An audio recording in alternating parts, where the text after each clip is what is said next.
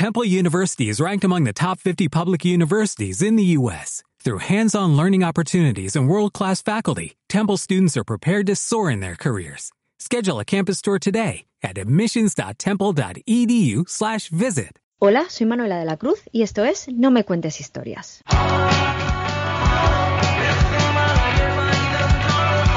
Hola, muy buenas. Esperamos que hayáis tenido una fantástica semana. Tanto si es así como si no, ya estamos de vuelta a un programa más con un nuevo tema que esperamos os ayude a sobrellevar la rutina.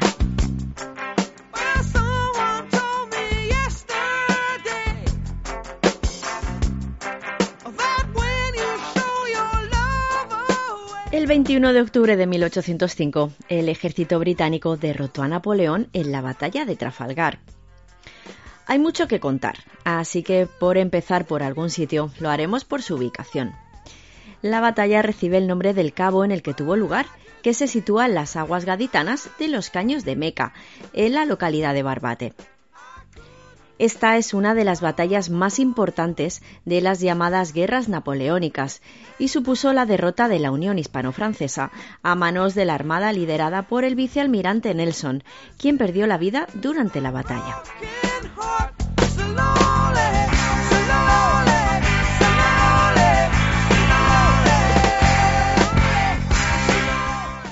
Las armadas comandadas por Pierre Villeneuve y Federico Gravina sumaban 33 buques de guerra frente a las 27 naves inglesas. Aunque les superaban en número, los británicos ganaban en armamento y también en estrategia, ambas cruciales para conseguir llevarles hasta la victoria. Francia, en su ansia por conquistar Europa y viendo a Gran Bretaña como su gran rival a vencer, se alió con España a cambio de algunos territorios, como Gibraltar. El objetivo de Napoleón era conquistar las islas británicas, por lo que a la espera del triunfo hispano-francés en Trafalgar, colocó gran cantidad de tropas en el Canal de la Mancha para comenzar la ocupación. Ya sabemos que eso no ocurrió. Tras la derrota, la flota española quedó muy debilitada, mientras que Napoleón aprovechó para entrar por el Rin con las naves con las que pretendía ocupar Gran Bretaña, hasta llegar a Austria y Rusia, aliadas inglesas, a las que derrotó en otra importante batalla, la de Austerlitz.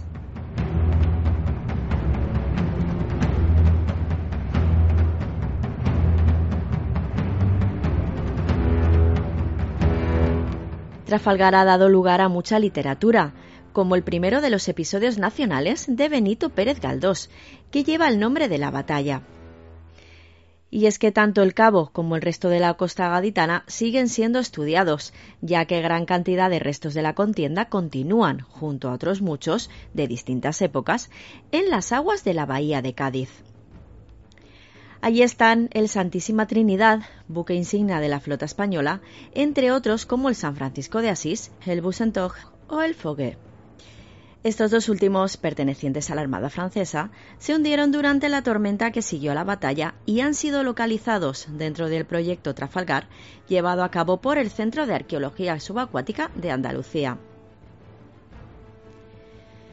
El primero de ellos, el Bucentaure, se encuentra a 12 metros de profundidad y aún conserva 22 de sus cañones de hierro y restos de un ancla. El Foguet, por su parte, mantiene el grueso de la estructura de madera del casco, junto a 31 cañones y un ancla, y se sitúa a 7 metros de profundidad. Ambos pecios han sido estudiados por los investigadores Tomás Fernández Montblanc, Manuel Bettencourt y Alfredo Izquierdo, del INMAR, el Instituto Universitario de Investigación Marina de la Universidad de Cádiz. Su trabajo, publicado en Frontiers in Marine Science, señala el riesgo que algunas embarcaciones sufren, entre las que se encuentran los buques franceses, debido al desenterramiento y desgaste sufrido por las erosiones marinas. Dado que este trabajo es muy reciente, se publicó en noviembre del pasado 2022, aún tendremos que esperar para ver qué tipo de actuaciones se llevan a cabo. No me cuentes historias. Griegos, romanos, son todos humanos romanos, son todos humanos. Mientras vivieron, columnas construyeron. Napoleón comenzó como militar de carrera, ascendiendo progresivamente a partir de la Revolución Francesa. Como jefe del ejército francés, dirigió expediciones como la de Egipto de 1799, en la que el capitán Pierre-François Bouchard descubrió la famosa piedra roseta. Unos meses después, en noviembre de ese año, Bonaparte daría un golpe de Estado y el resto es historia. Y para conocerla recibimos una semana más en No me cuentes historias a nuestra historiadora Laura Albert. Hola Laura, bienvenida de nuevo. Hola Manuela, hola chicas, ¿qué tal estáis? Pues sí, hoy vengo a contaros cositas sobre uno de los mayores estrategas militares de la historia, Napoleón Bonaparte. Napoleón nació en Ajaccio, en la isla de Córcega, el 19 de agosto de 1769. Fue bautizado como Nabulione y en su familia pues lo llamaban Nabulio. Su familia, tanto por parte de padre como por parte de madre, tenía un origen aristocrático, aunque últimamente pues no corrían buenos tiempos para ellos. Napoleón fue un niño brillante, sobre todo destacaba en matemáticas, y su pasión por ella continuó pues ya de adulto, porque protegía a los científicos de su época. Ya en el ejército sus soldados lo llamaban Pequeño Cabo, debido a su corta estatura. Los británicos lo llamaban Bonnie y el resto de Europa, pues el tirano Bonaparte o el usurpador universal. Físicamente, Napoleón también tenía alguna singularidad. Por ejemplo, y al igual que le sucedía a Hitler, le faltaba un testículo, y su pene, que tan solo medía 4 centímetros, fue adquirido por un urólogo estadounidense en 1997 por 3.800 dólares. Él medía 1,68 y padecía estreñimiento crónico. Y bueno, pues se dice que cuando murió alguien muy muy cercano le cortó el pelo y lo repartió entre sus seguidores. Bueno, todo un influencer de su época, ¿eh? Y nada, sobre la famosa pose de su mano que vemos en los cuadros, en los que la metía dentro del chaleco, pues eh, se decía que lo hacía para aliviarse el dolor estomagal que padecía, pero nada más lejos de la realidad. Esto lo hacía debido a que recibió una educación exquisita. Así que simplemente era un gesto de decoro y para presumir de su estatus social. Napoleón sufría varias fobias, entre ellas la ailurofobia, que es tener miedo a los gatos. Y bueno, también tenía la manía de que todas las puertas debían de estar cerradas. De hecho, enloquecía si veía que alguna puerta se había quedado abierta. Otra curiosidad es que siempre llevaba colgado al cuello un frasquito con veneno, por si en algún momento dado pues necesitaba del suicidio, por lo que fuera, ¿eh? De hecho, llegó a utilizarlo una vez en 1814. Pero bueno, algo debió de salir mal, porque el contenido de la botellita simplemente le causó un malestar estomacal. Llámalo que estaba caducado, llámalo que no, eh, no era veneno realmente, no sabemos. Ahí, ahí lo dejamos. Otra cosa que Napoleón hacía y que a mí me ha llamado mucho la atención, es que bueno, cogía y un día decía, me voy a, me voy a la calle. Se ponía un traje modesto y salía, para ver si la gente lo reconocía. Ojo al ego. Bueno, pues así él lo que conseguía era saber el grado de popularidad que tenía entre el pueblo. En fin, también ahí lo dejamos. Y vamos con el salseo máximo. Vamos a hablar sobre su vida amorosa, que nos gusta un drama, ya lo sabemos. Napoleón se casó con Josefina. Bueno, pues la conoció inmediatamente se enamoró perdidamente de ella. O sea, fue algo flechazo total. Claro, empezó a cortejarla. Finalmente se casó con ella. Ella tenía 32 años y él tenía 26. Ella había estado casada y ahora se encontraba viuda. Además, tenía dos hijos, Eugenio y Hortensia. Pero todo esto eran minucias para Napoleón. Le daba todo igual. Él solo quería estar con ella porque se había enamorado y le daba todo igual. Así que nada, lo consiguió. En el momento en que se conocieron, pues él era un simple militar y así se casó con ella. Porque parece ser que a ella tampoco le importaba mucho. La historia de amor que conocemos de estos dos es gracias a las cartas que él le escribía cuando estaba en campaña militar. Pero por lo que parece ella pues en un principio no sentía la misma fascinación por él. Y bueno, pues nada, deciros que Josefina nunca fue una mujer que cultivó su intelecto, le importaba bastante poco. A ella lo que le, daba vidilla era pues eso, eh, la sociedad, la vida social, salir a fiestas, conocer gente. De hecho, con su primer marido, pues algo sobre lo que discutía bastante era que él se quejaba de las faltas de ortografía tan grandes que ella le hacía en las cartas que le escribía cuando estaba fuera de casa. Y bueno, pues parece ser que así siguió. Napoleón y Josefina se casaron por lo civil en 1796 y dos días después de la boda, Napoleón se fue para liderar el ejército francés. Y aquí es cuando comienza a escribirle las famosas cartas a Josefina. Mientras tanto ella, pues nada, se dedicaba a disfrutar mucho de la vida social que le ofrecía París. Y esto pues le llevó a esto y que pues tampoco sentía una fascinación enfermiza hacia su marido, le llevó a, serle infiel en varias ocasiones. Mientras Napoleón, ciego de amor, venga a escribirle cartitas, pues nada, ella a su, haciendo su vida en París. Llegó un día en que las infidelidades de Josefina pues acabaron llegando a oídos de, Napoleón. Y nada, mm, loco de celos, lo dejó todo para volver corriendo a París a ver qué estaba pasando en su casa. Así que nada, cuando llegó, después de una gran discusión, echó a Josefina de la casa familiar donde vivían. Pero claro, la quería tanto que la perdonó y la dejó volver. Con esto, Napoleón consiguió que su mujer no le volviera a engañar nunca más. Pero el problema es que la relación estaba ya muy deteriorada y ahora pues era él el que pasaba de todo y el que le era infiel. Incluso llegó a tener un hijo con una dama de compañía de su mujer. O sea, imaginaros el, panorama que había en casa de Napoleón y de Josefina. En fin, como os digo, la relación hacía aguas por todas partes. Y además Josefina pues no lograba quedarse embarazada. Otro punto negativo. Todo esto, unido al poco afecto que ella le demostraba a él, pues finalmente llevó a Napoleón a tomar la drástica decisión de divorciarse de ella. El 10 de enero de 1810. Un año más tarde, Napoleón se casó con la archiduquesa María Luisa de Austria, quien por fin le dio su ansiado hijo varón, el futuro Napoleón II de Francia. Ya estaba tranquilo, ya le daba todo igual. En cuanto a Josefina, pues bueno, ella después del divorcio empezó a ser más libre y a llevar una vida más tranquila. Napoleón le siguió demostrando su gran amor, ya que le dio unas rentas vitalicias muy muy altas para que viviese como quisiese. Y a pesar de todos los problemas que tuvieron, las últimas palabras de Napoleón fueron Dios mío, ejército y Josefina.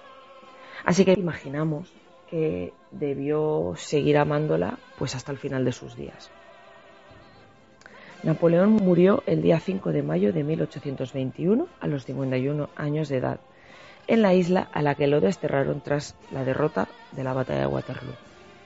Allí pues su salud fue empeorando y oficialmente murió de cáncer de estómago. La autopsia hecha por siete médicos diferentes avalan esta idea.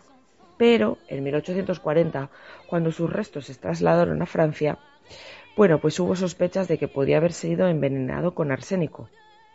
Parece ser que lo había estado ingiriendo en comidas y bebidas en pequeñas cantidades durante una cantidad de tiempo. Y bueno, otras teorías dicen que su muerte pues fue provocada por el arsénico y por otros medicamentos que tomaba para paliar el dolor estomacal, lo que le podía pues eso, haber acabado causando su muerte.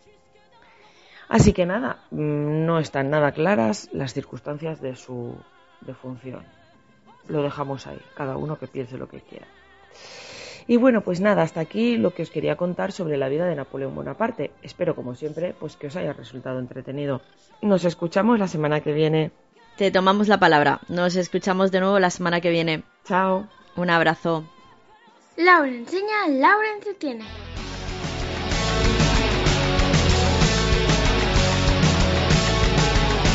Estás escuchando No me cuentes historias.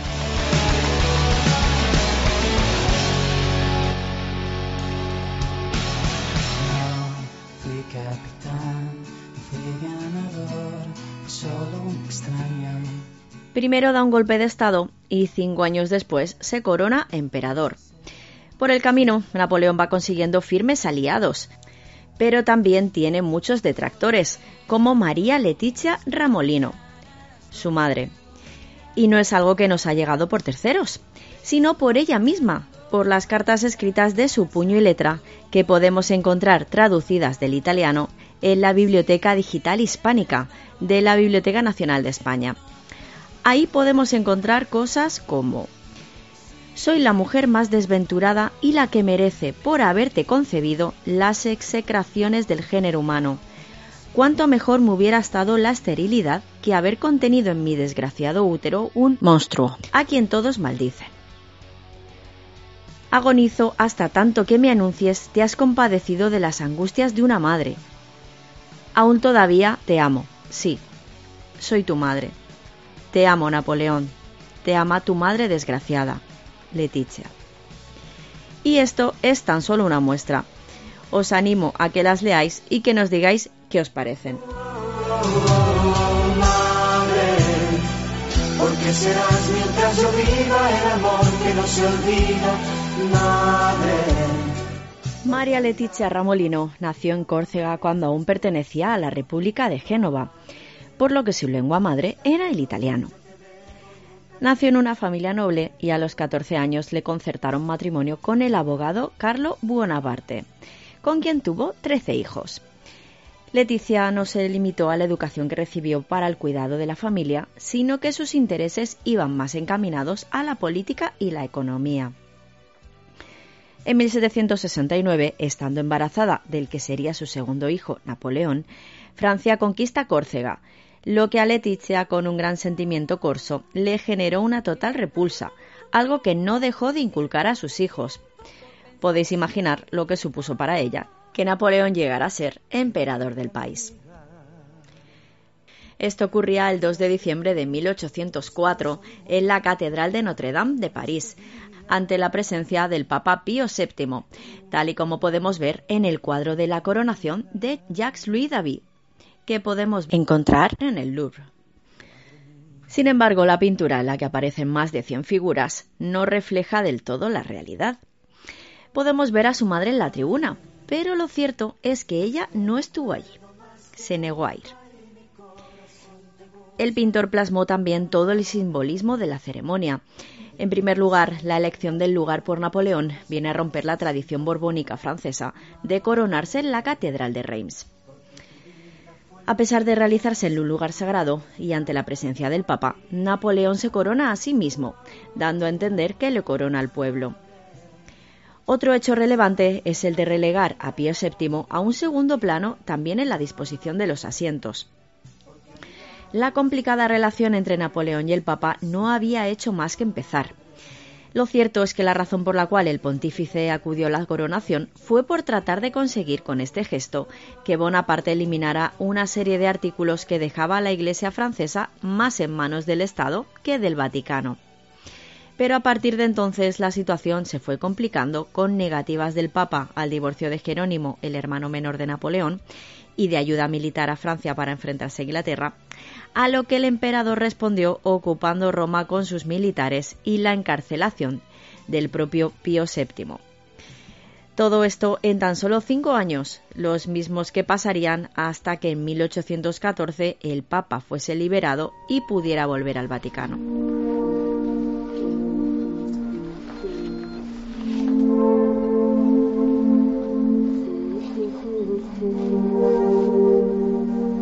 No podéis visitar el Louvre, buscad el cuadro de la coronación de Jacques-Louis David en Internet y observadlo con detenimiento.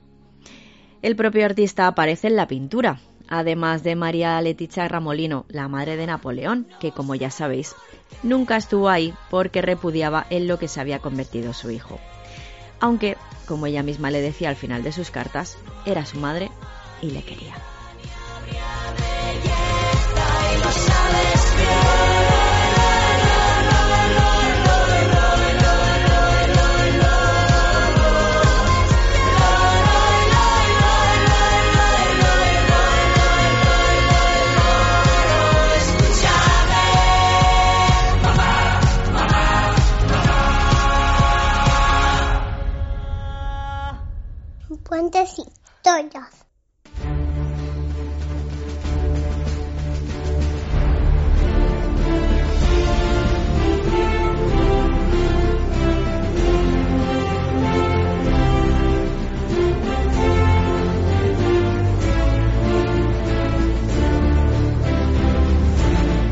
Como llevamos diciendo desde el inicio del programa, la batalla de Trafalgar fue muy importante. Tanto es así que el centro neurálgico y geográfico de Londres lleva su nombre, Trafalgar Square.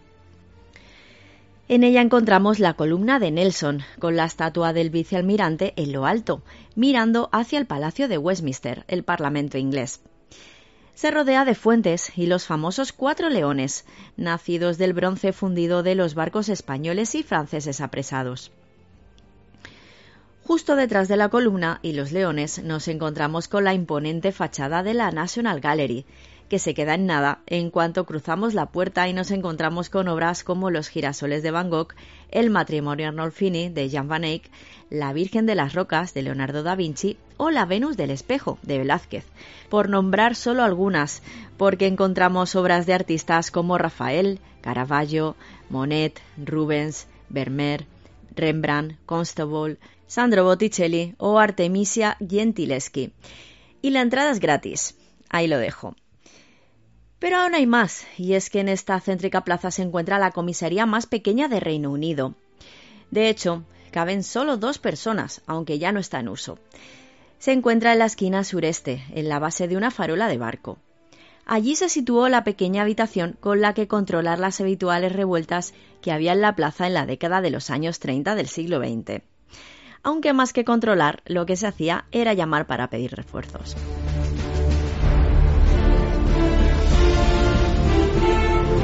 Si habéis estado en Londres en diciembre, quizá os suene ver un árbol en la plaza. Esto ocurre desde 1947, una tradición por la que la ciudad de Oslo regala un pino o abeto a la capital inglesa como gratitud por el apoyo británico al pueblo noruego durante la Segunda Guerra Mundial. Es por esto por lo que el alcalde de Westminster visita Oslo para participar en la tala del árbol y el noruego viaja a Londres para su encendido pero aún quedan un par de meses para eso. Y además, ni Napoleón es solo Trafalgar, ni la familia Bonaparte es solo el emperador. De hecho, algunos de ellos cruzaron el Atlántico y llegaron hasta México. Para hablarnos de esta parte de la familia recibimos en No me cuentes historias a nuestra querida Denise Carpinteiro. Hola Manuela, hola chicas. Ahora que han estado hablando sobre Napoleón, pues recordé que por aquí por México también estuvo la familia Bonaparte y en este caso fue Napoleón III, y fue un personaje fundamental en el inicio de la Guerra de Independencia de México. Carlos Luis Napoleón Bonaparte, sobrino del llamado Gran Corso, fue proclamado emperador de los franceses en el año 1852, bajo el nombre de Napoleón III. En su afán por fortalecer su imperio, ideó planes de contención de distintos puntos del planeta, como sucedió en el caso de México, dando lugar al episodio histórico conocido como la Segunda Intervención Francesa. Napoleón III se percató de la fuerza que había adquirido Estados Unidos, pero también conoció las riquezas de la antigua América Española, convertida para el siglo XIX en una serie de repúblicas inestables, con problemas políticos e inseguridad económica. Su idea era tratar de que todos estos nuevos países se convirtieran en monarquías y además establecer la frontera más fuerte del sur de Estados Unidos para intentar frenar su expansión. Así, el emperador desarrolló lo que algunos historiadores han denominado el gran designio de Napoleón III para las Américas. Francia se convertiría en la potencia europea hegemónica. La influencia latina superaría el poder de Inglaterra y Estados Unidos, haciendo de París el centro de la cultura y de Roma el del imperialismo religioso. La suspensión de pagos del gobierno mexicano de Juárez, decretada en julio de 1861, le dio al francés la oportunidad que esperaba para la invasión. En enero de 1862, Napoleón III decide enviar un cuerpo para expandirse en todo México y desencadena una guerra que duraría hasta 1867. Este emperador deseaba instalar a Maximiliano de Habsburgo a la cabeza de una monarquía latina y católica para contrarrestar la creciente influencia de los Estados Unidos. No obstante, en vista de los continuos errores de Maximiliano, el costo exorbitante de la guerra sangrienta y la falta de realismo de sus objetivos, pues Napoleón III, muy a su pesar, se ve obligado a retirar sus tropas. Queda el recuerdo de un enorme fracaso marcado por el fusilamiento de Maximiliano y Napoleón III anuncia la retirada de sus tropas a principios de enero de 1866. Pues nada, chicas, hasta aquí la historia de este Napoleón dentro de sus grandes guerras, de esta familia que fue muy caótica en las guerras por todo el mundo y bueno, pues no dejaba atrás a México y pues hasta aquí nuestra historia. Que estén bien, hasta luego. Gracias, Denise, nos escuchamos pronto. No me cuentes historias.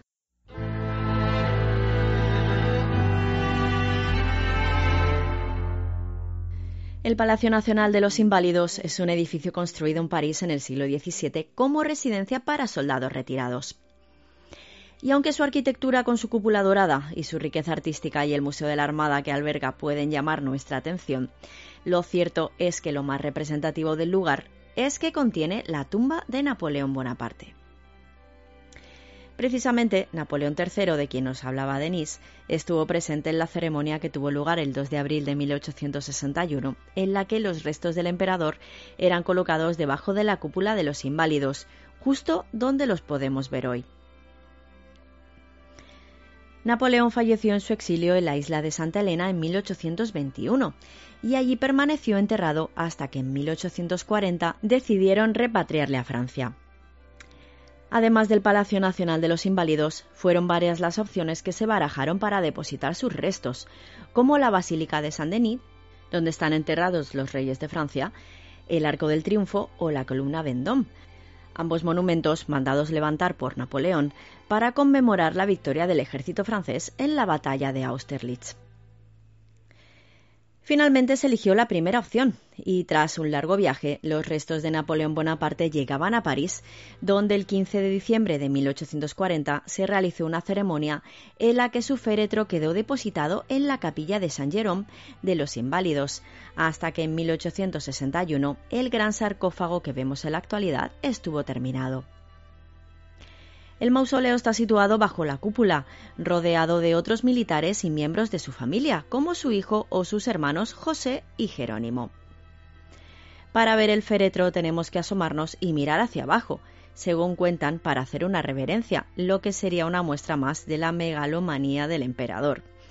Pero lo cierto es que, como os hemos contado, Napoleón murió en el exilio, y si bien en su testamento dice que le gustaría volver a las orillas del Sena, lo cierto es que no tuvo nada que ver en la forma en la que descansan sus restos.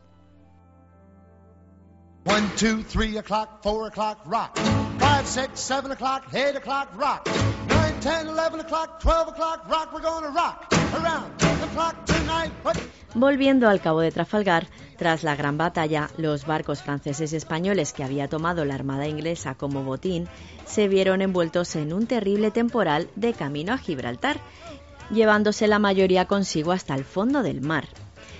Como hemos comentado antes, esos barcos permanecen en la bahía de Cádiz, algunos aún sin identificar. En 2016, la Universidad de Cádiz localizó uno de estos pecios, el francés Foguet, gracias a la aplicación de un modelo matemático de dispersión.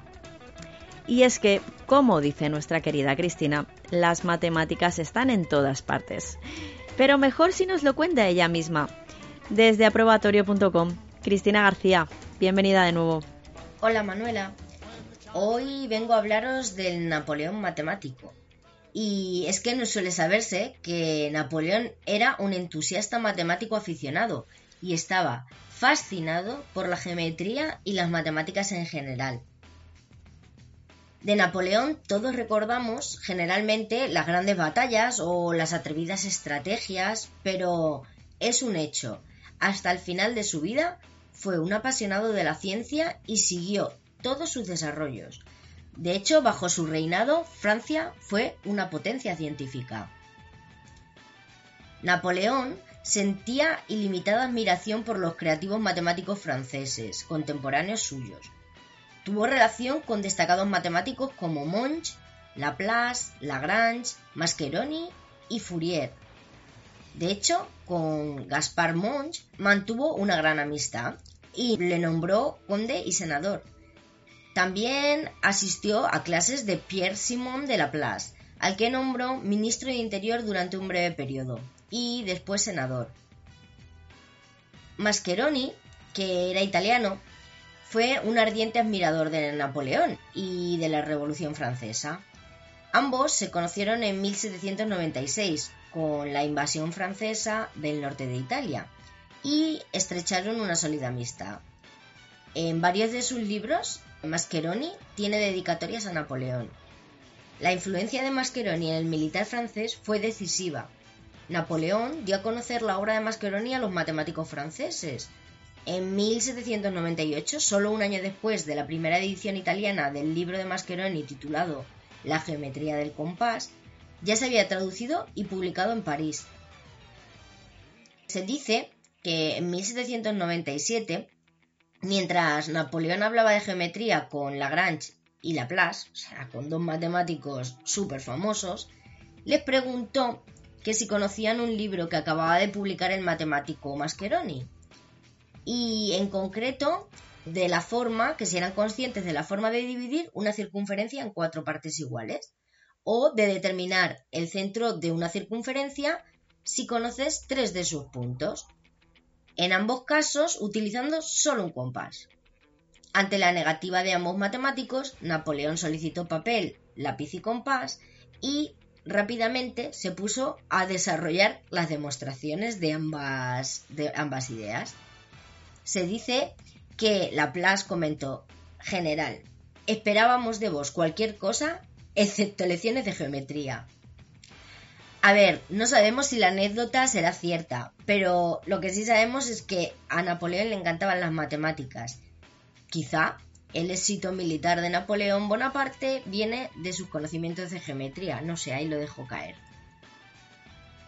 Una última curiosidad es que existe un teorema conocido como el teorema de Napoleón, que es un teorema que le dedicó Mascheroni al emperador. El teorema dice que si sobre los lados de cualquier triángulo, el que sea, se construyen triángulos equiláteros, con los tres lados, los equiláteros son con los tres lados iguales, y los construimos hacia el exterior del triángulo original, si unimos los centros de estos tres triángulos nuevos, se obtiene otro triángulo equilátero. Probad a dibujar un triángulo cualquiera y comprobad si es verdad. Pero vamos, que ya os digo que sí, porque si no, no sería un teorema. Y bueno, hasta aquí mi sección del programa de hoy. Espero que os haya resultado interesante esta faceta oculta de Napoleón. Chao, chao, saludos desde el infinito. Muchas gracias, Cristina. Te leemos en el blog. Un abrazo. ¿Estás escuchando? No me cuentes historias. No sé si habéis utilizado alguna vez la expresión vísteme despacio que tengo prisa, atribuida a Napoleón Bonaparte aunque no es al único, al parecer es de estas citas que no se sabe muy bien de dónde proviene, pero que es muy utilizada. Benito Pérez Galdós, por ejemplo, en sus episodios nacionales se la atribuye a Fernando VII. ¿Habéis pronunciado alguna vez estas palabras? Contándoslo. No me cuentes historias. Sigue a No me cuentes historias en Twitter e Instagram.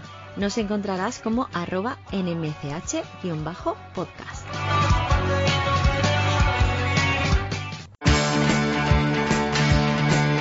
Trafalgar supuso un gran revés para los planes de Napoleón, pero la derrota definitiva, la que supuso su final, fue la batalla de Waterloo. Y también va a ser el nuestro por hoy.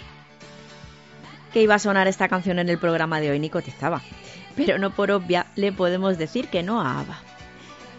Hoy hemos estado contándoos historias Cristina García, Laura Albert, Denis Carpinteiro y Manuela de la Cruz. Volveremos la próxima semana con un nuevo programa. Mientras tanto, podéis escucharnos en vuestra plataforma favorita tantas veces como queráis. Au revoir.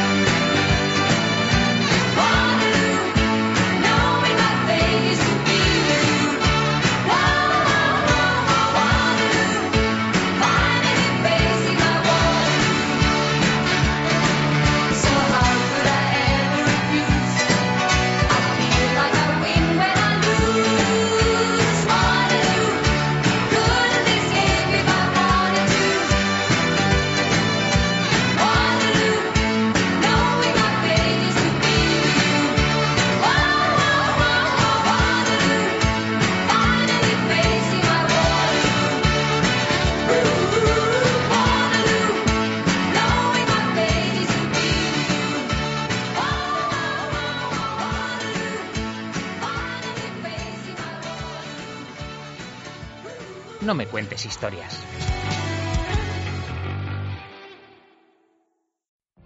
What if you could have a career where the opportunities are as vast as our nation, where it's not about mission statements, but a shared mission? At U.S. Customs and Border Protection, we go beyond to protect more than borders, from ship to shore, air to ground, cities to local communities. CBP agents and officers are keeping people safe. Join U.S. Customs and Border Protection and go beyond for something far greater than yourself. Learn more at cbp.gov/careers.